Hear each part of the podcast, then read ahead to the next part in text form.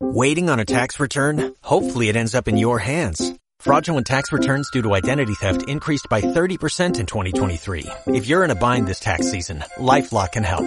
Our U.S.-based restoration specialists are experts dedicated to helping solve your identity theft issues. And all LifeLock plans are backed by the Million Dollar Protection Package. So we'll reimburse you up to the limits of your plan if you lose money due to identity theft. Help protect your information this tax season with LifeLock. Save up to 25% your first year at LifeLock.com slash aware. Hola familia, este es el podcast Conociendo a Jesús, episodio 1. Nosotros somos Eric y Sergio y pues vamos a iniciar con este primer episodio en el cual eh, nos entrevistaremos eh, el uno al otro para pues conocernos eh, y darles a conocer cómo es que nosotros conocimos a Jesús. Así que bienvenido hermano, este es, este es tu podcast. Gracias. y pues vamos a iniciar este... Me siento como en casa. Así es. bueno, bueno, pues vamos a iniciar pues. Comienza como, cuál es tu nombre, tu ocupación, como ya tenemos planeado. Pues bueno, mi nombre es Eric. Eh, últimamente todas las personas me llaman Daniel, es mi segundo nombre, pero no me molesta ninguno de mis dos nombres. De ahorita pues como me dedico a casi 100% a mi escuela, estudio educación física y es donde ahorita, voy a estar en el último año, es donde me estoy metiendo con todo, ya sabes, tesis, prácticas, toda esa onda, es a lo que me dedico y dentro de la iglesia a veces doy mensajes y predicaciones, que es lo que yo creo que es mi, mi fuerte, lo que, lo que Dios me mandó a hacer. Eh, y estoy planeando pues hacer como cosas con, con unos poquitos adolescentes que están en, en la iglesia. Y así, aquí, aquí andamos. Perfecto. Cansados, pero que, echándole ganas. Muy que- bien. Queriendo iniciar con esto porque creo que tenemos cosas importantes que podemos decir y cosas que, que gente como nosotros quiere escuchar. Así es, que mucha gente se calla, pero pues alguien debe de tomar el papel, ¿no? Bueno, eh, va a ver, cuéntanos, eh, ¿desde, qué, ¿desde qué edad tú tuviste este primer encuentro con, con no con Jesús, sino con el Evangelio, con, con, este, con esta onda cristiana de las iglesias? Cuéntanos. Bueno, pues el- mi primer contacto fue como a los 8 años. De mi abuelita iba aquí cerca de, aquí en esa, a una iglesia que se llamaba el Divino del Redentor. Eh, pero eran muy conservadores. Entonces para un niño de 8 años estar en un culto largo, con música eh, pues de adoración como todo el tiempo, pues era muy aburrido, ¿no? O sea, para Así mí es, era claro. aburrido. Inclusive los 31 de diciembre, o sea, que es como celebración, era largo, o sea, era largo, terminaban 12, 1 de la mañana los cultos. Wow. Y a veces nos llevaba mi abuelita. Y entonces para mí, pues eso era aburrido. O sea, a mí me presentaron a Jesús a los 8 años, aburrido, ¿no? Yo, yo- había veces que yo me dormía en los cultos. Me dormía y me subían al, al salón de niños a dormirme, a, a dormirme, o sea, ni siquiera a, a jugar o a, a- platicar de Dios, no, o sea, yo me iba a dormir a, la iglesia a los ocho años. Sorprendente. Desde los ocho años tú ya tienes este contacto con, la iglesia. con la iglesia, ¿no? Y, y dices que tu primer contacto fue un, un contacto así como súper aburrido, ¿no? Eh, Y pues, eh, ¿qué fue lo que, lo que te hizo cambiar de, de aburrido? Porque supongo que un joven o un niño que ve algo aburrido, pues los niños lo que, lo que buscan es divertirse, ¿no? ah, sí. ¿Qué, qué es lo que, ¿Qué es lo que tuvo que encontrar un niño de 8 años para que de algo aburrido se volviera interesante o se volviera eh, pues más atractivo para que comenzaras a ir o a crecer? Ah, pues eh, pasó una. eh, hubo una mala administración en esa iglesia, pidieron dinero y hubo pues problemas económicos y mi abuelita decidió salirse. Y había un hermano dentro de la iglesia que se movía a una iglesia más, eh, pues no tan lejos de donde estaba, pero por otros rumbos. Y entonces se jaló mi abuelita. Le digo, bueno, no, sí se la jaló, le dijo que estaba bien, que, que era una buena pues doctrina y esas cosas, ¿no? y pues mi abuelita fue y pues eh, me, me llevó y entonces ahí pues fue como un contacto diferente. No, no voy a decir que, que era divertido, porque creo que en ese tiempo cuando yo llegué no había ni niños ni adolescentes, no había creo grupos de nada. O sea, nada más era como la iglesia en, en general, como el culto. Ya. Y me acuerdo que dos, tres veces mi abuelita me llevó y pues ya era música un poquito distinta y una- ya, o sea, ya, ya no era tan aburrido, pero no era así como, ah, es que divertido, ¿no? Quiera que estar aquí todo el día. Entonces, este, pues ya, pues el tiempo pasó y mi abuelita siguió en esa iglesia. Y entonces me llevó como a los, ya bueno, eso ya fue como a los 10 años. Y entonces como a los 10, 11 años hacen el grupo de adolescentes. Eh, lo, ha- lo, lo imp- lo implementaron, era en, una, en un cuartito, en una sala, en la sala de la hermana Mari, ¿te acuerdas? Ah, sí, la, en su, en su cocina, En ¿no? su cocina, sala. Cocina y sala, sí, ah, sí, ok. Y éramos como 15, 15 niños. Sí, 15. recuerdo. Antes fue antes de que tú llegaras. Sí, yo, yo, porque yo llegué Y afuera. entonces estaba yo entre ser niño, entre sí quiero ser niño y adolescente y no entraba a veces. Y a veces entraba, ¿no? Porque había como más grandes. Y ya de repente entré y entonces, no, pues, eh, que tenía yo como unos 12, 10, 12, a- 10, do- 11, 12 años y...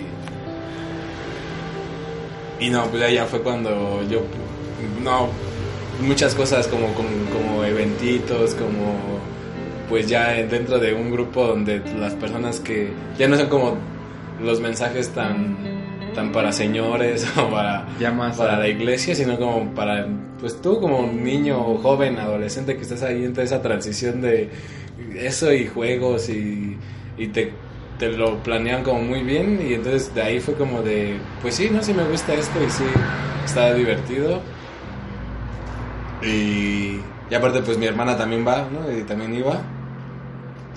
Y entonces pues de ahí, y entonces mi- mis papás no, no, no van a la iglesia, pero mi mamá me llevaba. O sea, los sábados mi mamá nos iba, nos dejaba ahí en la esquina de la iglesia y nosotros nos íbamos, Karen y yo, o sea, teniendo 12 años.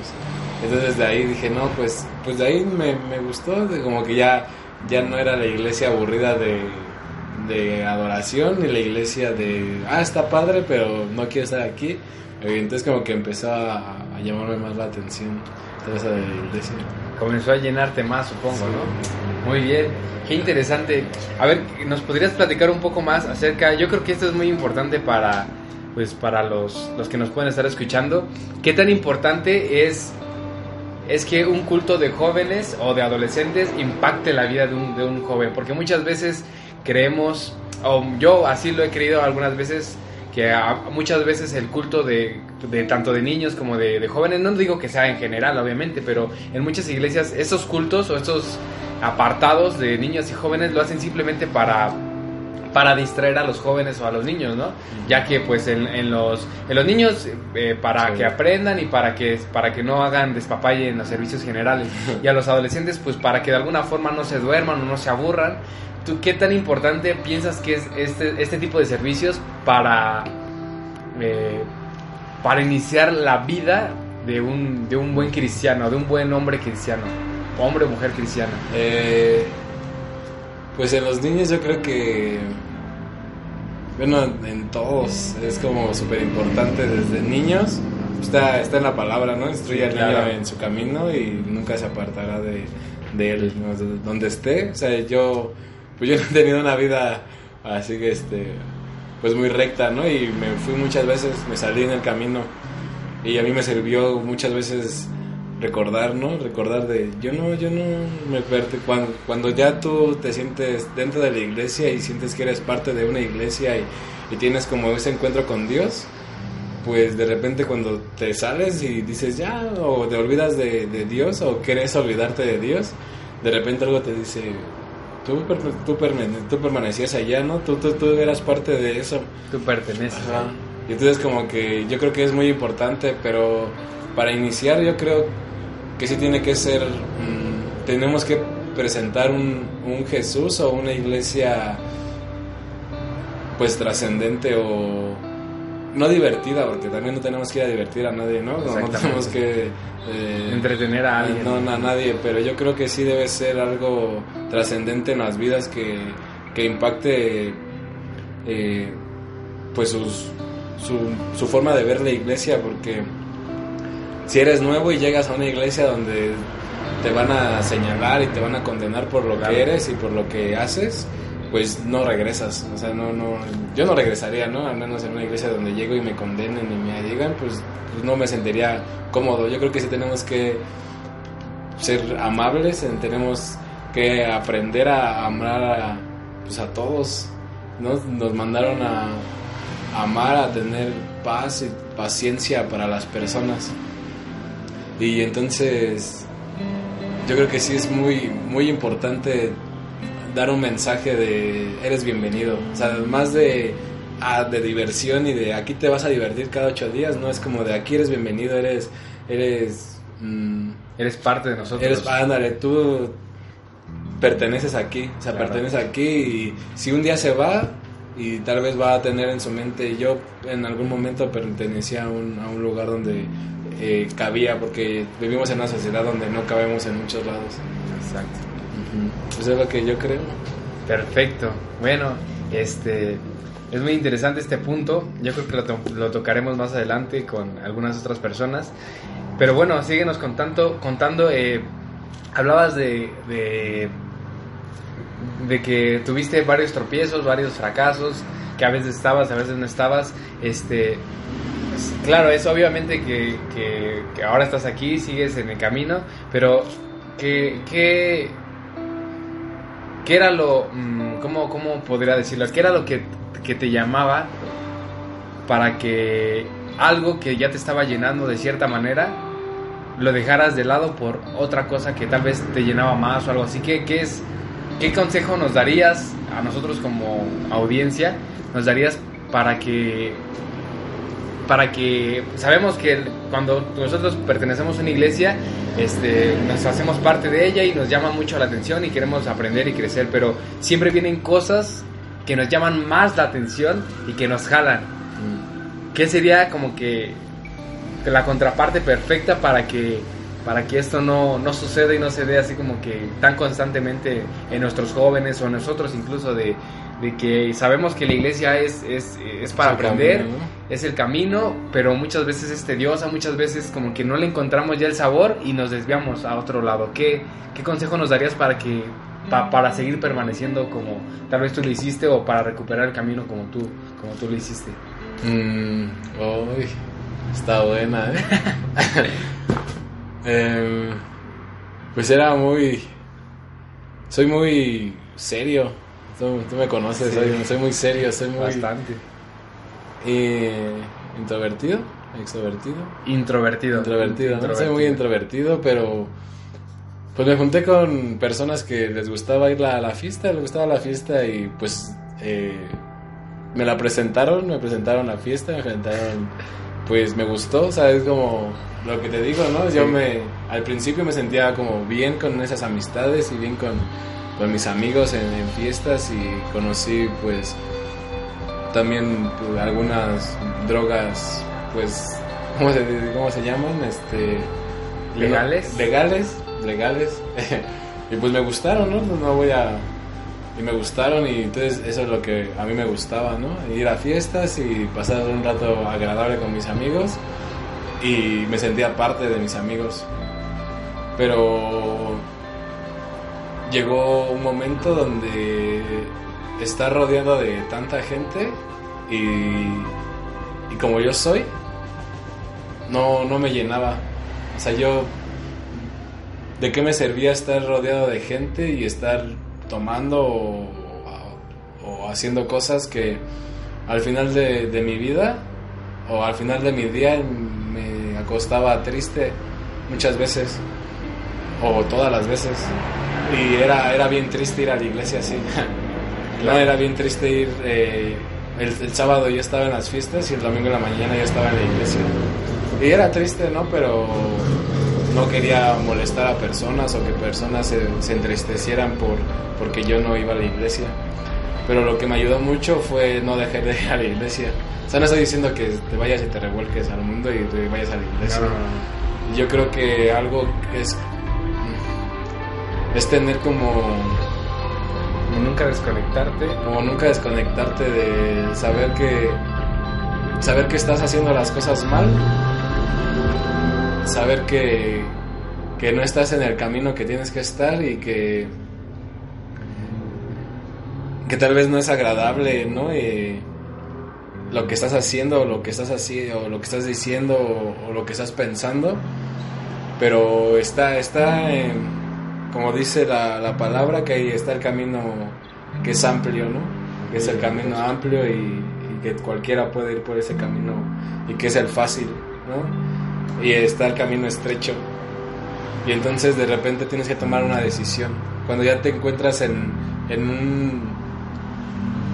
como en un...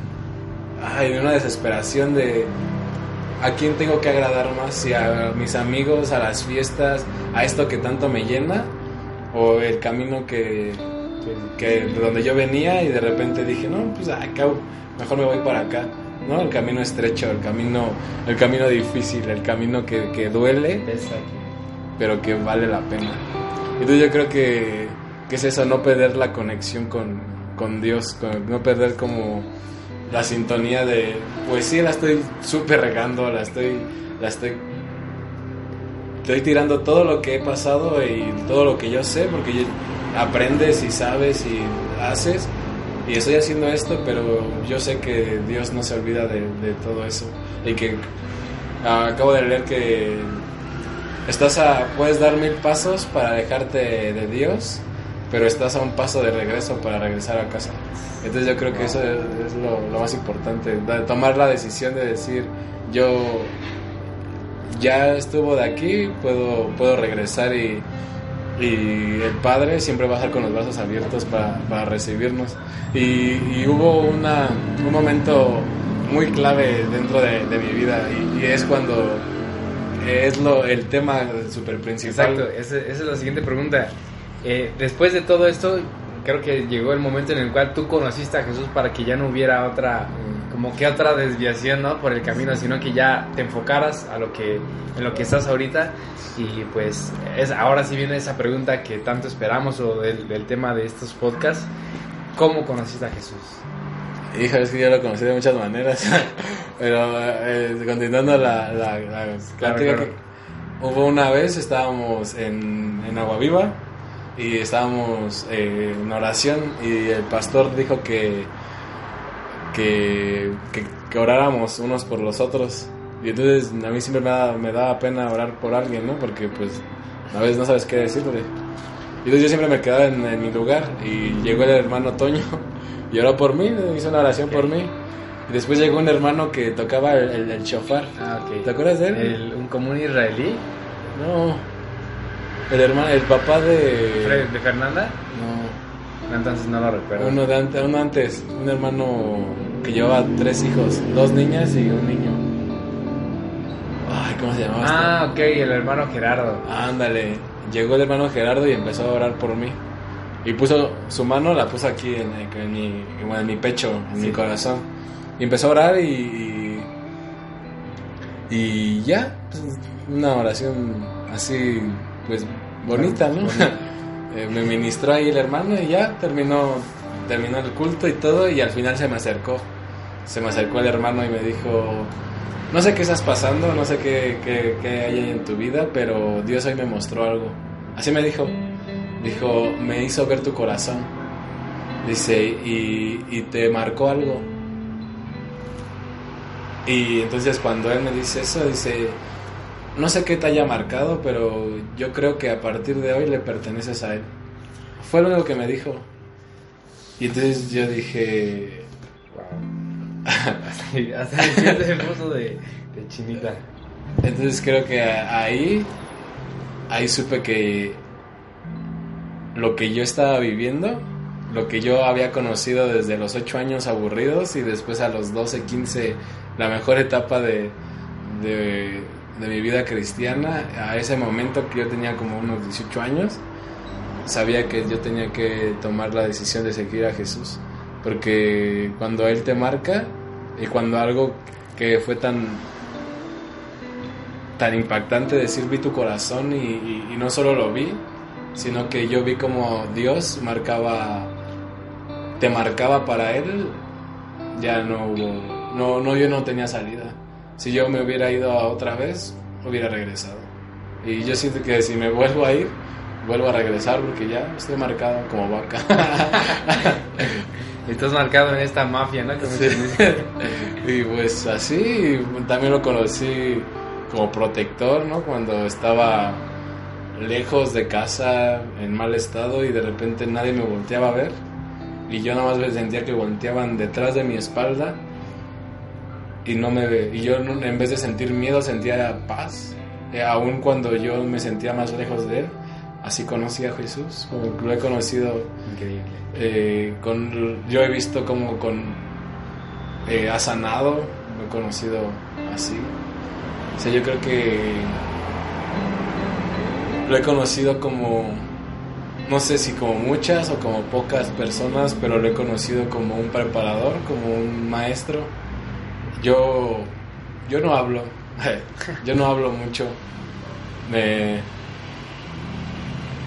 soy, eh, no, no me gusta hablar, no sé, no, a veces, muchas veces no sé qué hablar, no sé qué decir en pláticas con personas, pero Dios me, me puso a dar palabra y de repente salen las palabras y él, él, sabe por qué, ¿no? Él sabe por qué me escogió a mí para, para dar palabra y de repente es como agarrar la Biblia buscar eh, y a veces y buscas y encuentras y él empieza a, a, enseñarte, a mostrarte, a ser, a ser el maestro que, que, no, que no tuve o que no tengo. ¿Para qué quiero a otro maestro, no? Si tengo al mejor. ¿Para qué queremos más maestros? Sí. Excelente, qué, qué gran historia. yo creo que incluso yo que te conozco, el saber eso como dice aquel meme, me estremecí. vaya, dato perturbador. Es increíble, es increíble conocer eh, las experiencias pues de cada una de las personas porque realmente creemos, en mi caso quería yo conocer pues a mi amigo, ¿no? Quería saber en la etapa en la cual conocí a Jesús y pero el que, que esa persona realmente te, te cuente cómo es que conoce a Jesús te cambia te da un buen panorama de que, de que, de que realmente Jesús se muestra de muchísimas formas y maneras y con todos es diferente. Yo creo que esa es, es la bendición de, que esperamos que este podcast sea para con cada uno de ustedes porque tal vez tú pienses que no has conocido a Jesús, pero tal vez ya lo tengas ahí contigo. Entonces, simplemente es, es, es, seguir buscando y que Él se siga mostrando. Así que eh, muchísimas gracias por, por esta tu, pequeña plática. No sé si quieres agregar algo más. Pues que no importa que tan oscuro estés, eh, Dios no deja de ser Dios en la oscuridad. Que, que cuando te sientas eh, lo más abajo te sientas triste, te sientas derrotado, menospreciado, eh, humillado, no tienes que hacer nada más que levantar tu mirada y darle y levantar tu mano que Dios te va a estar esperando. Eh, eso lo aprendí a la mala, lo aprendí a la buena, lo aprendí en mis mejores y en mis peores momentos. Dios, Dios siempre está. Y eso creo que es lo más importante. Dios siempre está. Tú, tú, tú te puedes alejar, yo me puedo alejar, pero siempre va, a estar ¿no? Tú no viste cuántos se fueron, yo vi cuántos se fueron, y el único que se quedó fue Dios, y eso creo que es lo importante, y ese es el mensaje que le queremos dar a, personas que se sienten tal vez solas o tal vez frustradas porque no están en donde tienen que o donde quieren estar. Estás donde tienes que estar porque Dios quiere probarte y, y quiere que lo conozcas. Pues ya sería todo. Muchas gracias, pues. Muchas gracias por escuchar este podcast y los esperamos en el siguiente episodio con ansias. Hasta luego. Hasta luego. bendiciones.